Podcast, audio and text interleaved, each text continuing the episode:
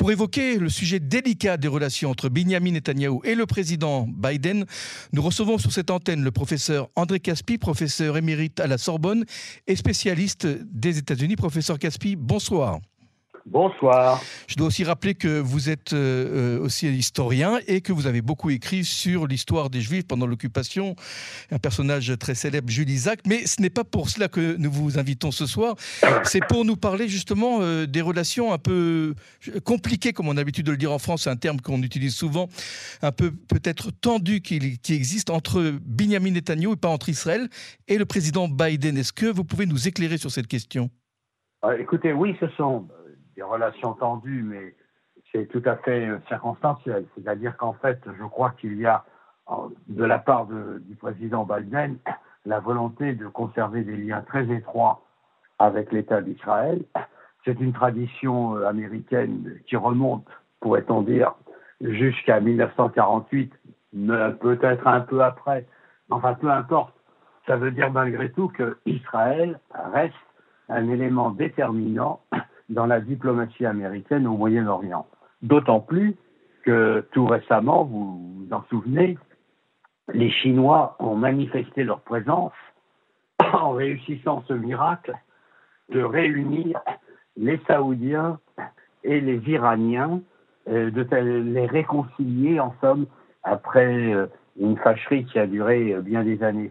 Donc ça veut dire que pour les Américains, Israël reste un élément déterminant dans leur politique au Moyen-Orient. Ah, cela dit, euh, Joe Biden et beaucoup de démocrates ont été surpris par euh, l'ampleur des manifestations contre le projet que présente euh, la majorité israélienne, une courte majorité d'ailleurs, mais ça veut dire qu'ils auraient préféré qu'il y ait un peu moins de réaction, un peu moins de conservatisme, de changement profond dans les relations entre les États-Unis et Israël. Et c'est la raison pour laquelle il y a eu sans aucun doute des pressions américaines sur Netanyahou pour qu'il sursoit à l'application euh, des mesures avait été envisagé. Oui. Alors nous, on est toujours étonné un peu de, euh, de la pression de, de, ces pays occidentaux, évidemment les États-Unis, mais en plus l'Union européenne, qui euh, sont très soucieux de l'avenir de la démocratie israélienne, alors que ces pays eh bien, entretiennent des relations euh, souvent amicales avec des pays qui ne sont pas démocratiques officiellement, qui sont même autoritaires, comme c'est le cas par exemple de l'Arabie saoudite avec les États-Unis, qui, sont, qui sont très liés, ou avec l'Égypte. On ne peut pas parler de, de, de pays franchement démocratique. Pourquoi est-ce si important pour les États-Unis qu'Israël euh, conserve ou demeure une véritable démocratie? Pourquoi bah, Tout d'abord, il ne faut, faut, pas oublier euh, qu'il y a 6 euh, ou 7 millions de juifs aux États-Unis. Et par conséquent, c'est une population qui ne manque pas d'exercer ses pressions, que ce soit sur le président, sur le Congrès, sur les institutions dans, dans les différents États. cela dit, cette population juive aujourd'hui est majoritairement surprise par euh, les projets qui ont été euh, présentés en Israël et qui concernent le rôle de la Cour suprême. Donc je ne reviens pas là-dessus. Mais ça veut dire qu'il y a de la part des États-Unis un intérêt très profond, un attachement réel envers l'État d'Israël. Ce sont des relations qu'on pourrait dire euh, amicale, pour ne, je n'ose pas dire affectueuse, parce que entre les États, l'affection, ça n'existe guère, mais ce sont des relations euh, proches qui font que les États-Unis parlent à l'État d'Israël comme on parlerait à des amis. Euh, lorsqu'il s'agit de l'Arabie saoudite, c'est un peu différent, c'est-à-dire que là, il y a des intérêts matériels, le pétrole en premier lieu, mais aussi euh, la position de l'Arabie saoudite dans l'ensemble du Proche-Orient, donc, vous voyez, on ne peut pas comparer les relations des États-Unis avec Israël et les relations des États-Unis avec l'Arabie Saoudite. Mhm. Ce sont deux choses complètement différentes. Alors, l'idéal, mhm. attendez, je termine. Oui, bien sûr, L'idéal pour les Américains aurait été bien sûr que l'Arabie Saoudite entre dans les accords d'Abraham, mais pour l'instant, ça n'est pas le cas, et il n'est pas certain du tout que ce soit le cas euh, dans les mois prochains. Je voudrais maintenant vous poser une question un peu difficile. Dans le cas où les négociations qui ont été initiées par le président d'Israël, Yitzhak Herzog, entre tous les partis, opposition et coalition, aboutissent à un échec, et dans le cas où Netanyahou continue à faire passer cette réforme qui intervient un peu dans le, dans le système judiciaire, est-ce que les Américains pourraient prendre des mesures contre Israël, pourraient punir Israël et par l'intermédiaire de, de punir Netanyahou et Israël cause de ce changement de régime que tout le monde redoute ici? Écoutez, euh, on peut toujours prévoir le pire, hein. mais euh, je ne pense pas que ce soit probable. C'est-à-dire qu'au fond, on voit déjà que Netanyahou euh, a légèrement battu en retraite. Il a suspendu la discussion sur ce projet. il a évidemment des difficultés parce que sa majorité actuelle le pousse à aller dans le sens de ces réformes et les relations avec les États-Unis euh, le retiennent, le retiennent de telle façon qu'il n'aille pas euh, euh, dans le sens que souhaite sa majorité ultra-conservatrice. Mhm. Donc ça veut, ça veut dire que, de toute évidence, que ce soit du côté de Jérusalem ou du côté de Washington, on fera tout pour éviter le pire. Oui, alors est-ce que... Oui, oui, oui. Est-ce que... Oui, c'est... Allez-y, allez-y. Ah, non, je voulais poser la question parce que euh, y a une députée euh, israélienne euh, qui, qui, évoquait les tensions avec l'Amérique et disait bon l'Amérique, l'Amérique.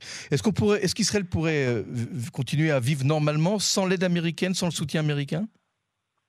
Je pense, je ne peux pas vous dire hein, parce que moi en tant qu'historien, j'ai toujours tendance à prévoir le passé et ne pas prévoir l'avenir.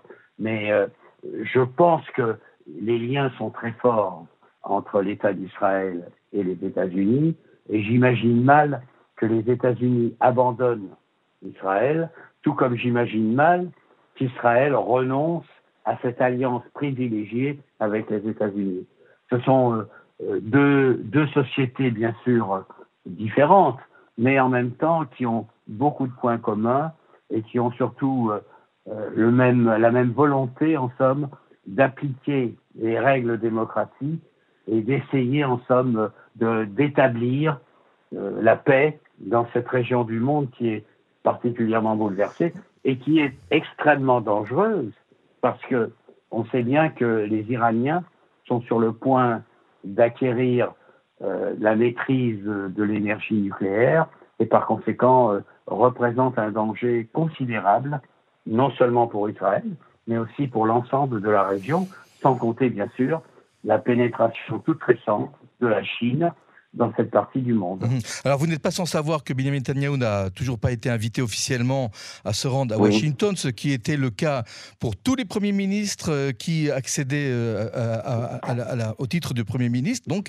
euh, là c'est la première fois, je crois, depuis, depuis la création de l'État d'Israël qu'un Premier ministre n'est pas directement invité officiellement, alors que Benjamin Netanyahu n'est pas un, inconnu, n'est pas un inconnu dans, dans, dans l'échiquier politique. Ça, ça signifie... Tout au contraire.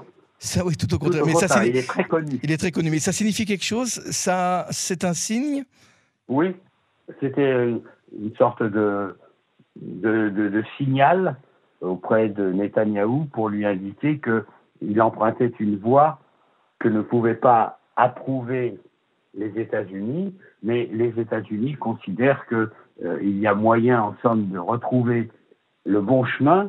Et d'après les rumeurs qui circulent, Netanyahou devrait être invité euh, sans trop tarder à Washington pour rencontrer le président Biden. Mhm. Alors, dernière question, cette fois-ci un peu plus personnelle et intime. Alors, vous êtes à Paris, vous suivez évidemment les, vous suivez les, actualités dans le monde, aux États-Unis et en Israël. Lorsque vous voyez ce qui s'est passé, ce qu'il se passe avec les manifestations euh, de, de nombreux participants, est-ce que vous étiez ou vous êtes inquiet pour euh, l'avenir d'Israël? Je, non, je ne suis pas inquiet, oui et non. On peut toujours être inquiet pour l'avenir d'Israël parce que euh, Israël vit dans un, dans un monde extrêmement dangereux, dans une région qui est en perpétuel changement, avec euh, des acteurs euh, qui, sont, qui ne lui sont pas nécessairement favorables. Je parle de l'intérieur, je parle de l'intérieur de la guerre civile, de la guerre justement ah, entre, entre. Est-ce que cela vous inquiète La division interne plus que. Car vous êtes historien, vous savez que la grande révolte contre les Romains, eh bien, les Juifs se sont massacrés eux-mêmes à Jérusalem avant que Titus ne, ne pose, ne vienne siéger autour de Jérusalem. J'espère que cette fois-ci, ils ne vont pas se massacrer entre eux. Hein. Voilà, Mais euh, qu'ils manifestent, c'est le signe de la démocratie. Et qu'en même temps, il y ait des forces euh, extrémistes qui souhaitent un changement dans la direction euh, sociale de l'État, euh, c'est une, c'est une vérité qu'on ne peut pas nier. Donc le problème, c'est de savoir comment ces différentes parties d'Israël parviendront à s'entendre et je pense qu'il y a actuellement en Israël des changements dans la société qui euh, nous surprennent parce que Israël 2023, excusez-moi, Israël 2023, ça n'est pas Israël 1990. Donc, euh, de ce point de vue-là, il ne serait pas surprenant qu'il y ait des changements. Professeur André Caspi, merci infiniment de nous avoir consacré de votre temps pour répondre à nos questions sur euh, les ondes de Cannes français. Euh, on vous souhaite aussi euh, eh bien, une bonne santé. J'espère qu'il ne fait pas trop froid à Paris, parce que chez nous, c'est le printemps déjà, il fait chaud. Mais je vous remercie encore une fois et nous aurons un grand plaisir à vous retrouver sur nos ondes de Cannes en français. Merci et shalom à vous. Shalom. Shalom, au revoir.